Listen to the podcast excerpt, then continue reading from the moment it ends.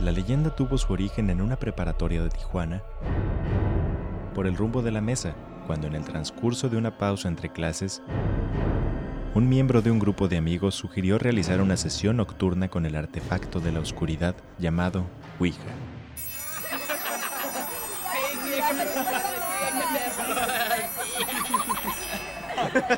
Hay que pedirle que nos dé las preguntas que vienen en el examen de química con tu y respuesta. No, mejor que me digas si le gusta tu hermana. Y si mejor te dijera cómo no parecer puñal.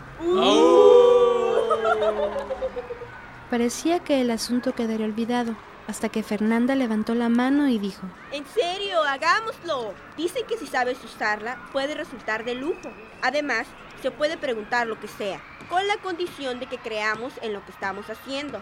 ¿Cómo qué? Cualquier cosa, Angélica. Cuestiones de amor, de salud, incluso dinero. ¿Qué tal si preguntamos por los números de la lotería? Oye, sí es cierto, Pablo. Oh, por lo menos aquí hay alguien que piensa. Sí, claro. Te luciste, mano. Oh, Esa Estuvo vio. buena. Esperen, esperen. No hay que olvidarnos de preguntar si le gustó la hermana de este. No metas a mi hermana en esto, Alex. Escura, Roberto. En fin, les propongo algo.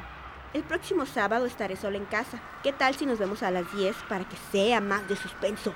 Ya si resulta ser un fiasco, pues ponemos unos discos y platicamos. He escuchado que no es bueno meterse con esas cosas, Fer. A mí me contaron de uno que salió volando de la silla y se estrelló en la pared. Y según parece, quedó medio zafado desde entonces. Ah, ya, ¿eh? No se rajen. Pero es que puede ser peligroso meternos. Es que nada. Los espero el sábado a las 10 en mi casa. Nadie está obligado a ir, pero ya verán cómo nos vamos a divertir. ¿Y quién va a llevar la ouija? Ay, Yo ya la tengo. Entonces, allá nos vemos. Seis fueron los que asistieron a la sesión nocturna. Iluminados a medias por un candelabro de tres velas, se dispusieron a desempacar el objeto de tanto misterio y con nerviosismo lo colocaron sobre una mesa.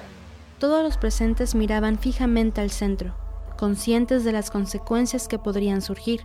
Más de uno hubiera deseado estar frente a una consola de videojuegos en lugar de la Ouija, pero el código de honor entre adolescentes les impedía dar marcha atrás.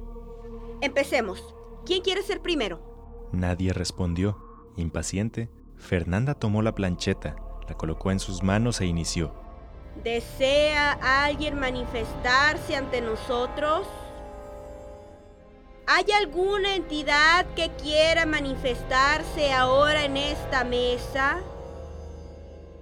Ay, presta para acá. Verán que conmigo sí no responde. Mírenla nomás, la que no quería jugar. Pero tras varios intentos, nada ocurrió. Roberto, el juicioso e inteligente del grupo, arrebató la plancheta y procedió a realizar la invocación, pero una vez más no hubo mensaje. El ambiente empezó a aligerarse. Los jóvenes empezaron a bromear. Ya ven, se los dije.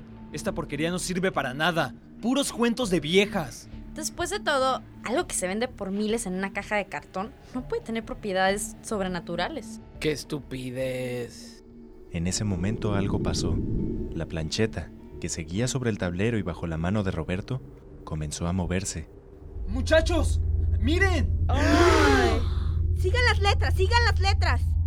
Aquí estoy. Aquí estoy. Ay, güey.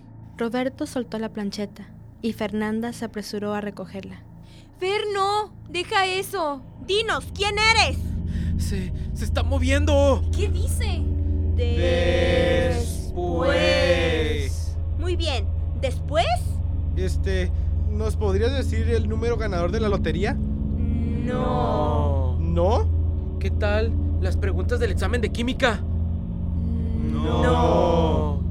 ¿Cuál muchacho se me declara durante la fiesta del próximo lunes? No. Qué raro. Se ve que estás de mal humor. Ya dinos qué mensaje nos quieren transmitir. La tensión entre los estudiantes iba en aumento, pero cuando se escribió la siguiente palabra en la Ouija, Viviana estalló en sollozos y Fernanda leyó en voz alta mientras el resto aguardaban paralizados de miedo. ¿Muerte? ¿Muerte? ¿Qué? No, Fernanda, no lo incites. Contrólate, Viviana. ¿La muerte de quién? Déjanos en paz, Fer. Miren, se está moviendo. Fernanda comenzó a leer el mensaje.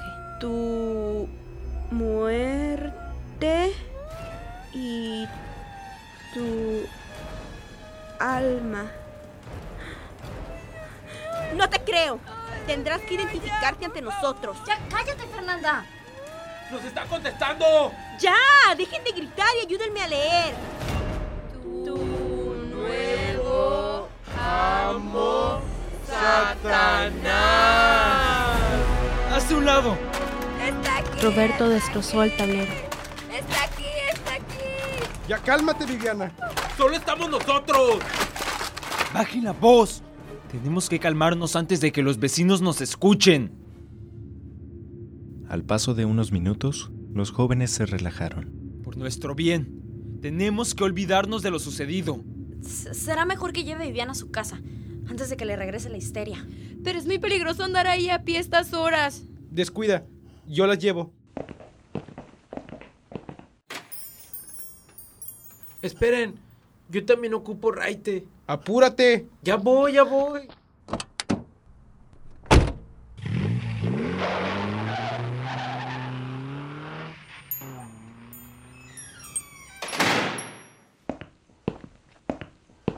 ¿Cómo te sientes, Fer?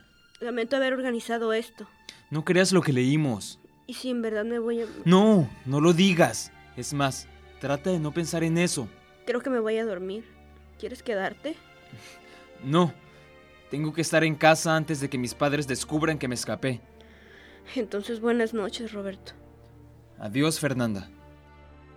La chica se dispuso a dormir tratando de olvidar lo ocurrido.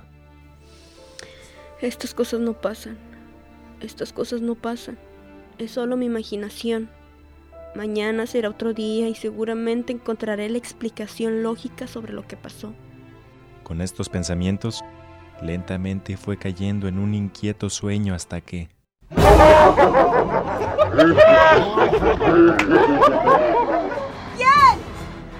¿Quién está ahí?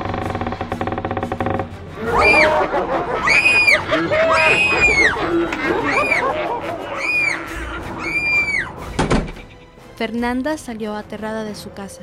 lo primero que se le ocurrió fue ir a refugiarse en casa de su abuela cerca de ahí. Estando con ella, le confesó todo lo que había ocurrido. La viejecita le propuso rezar el rosario, a pesar de que la joven nunca antes lo había hecho. A la mañana siguiente, Fernanda recibió una llamada de Viviana. Bueno, Fernanda, ¿Qué pasó, Vivi? es Roberto. ¿Ya supiste? No. Intentó suicidarse. ¿Qué? ¿Cómo? Se tomó un frasco de pastillas, pero por suerte sus papás se dieron cuenta. Ay, gracias a Dios. ¿Dónde está ahora? Está en el hospital. Según parece se recuperará, pero no quiere decir a nadie por qué intentó matarse. ¿Tú crees que fue por lo de anoche? ¿Deberíamos decirlo? No sé. No lo sé. Iré a visitarlo en la tarde, por si me quieres acompañar. Cuando la familia de Fernanda se enteró de lo que había ocurrido, lo primero que hicieron fue consultar a un sacerdote de la cercana parroquia de Guadalupe. Claro, no sin antes castigar severamente a Fernanda. El buen hombre ordenó hacer una misa en el interior de la casa. Bendiciones fueron repartidas por cada rincón y cada aposento del hogar. Fernanda fue obligada a hacer un juramento de nunca volver a tocar una ouija, aunque no hubiera sido necesario, pues era suficiente con esta experiencia. Pasaron varios años y los asistentes de aquel encuentro siguen siendo amigos, pero ninguno olvida esa noche. principalmente Fernanda, quien de pronto cree escuchar en la oscuridad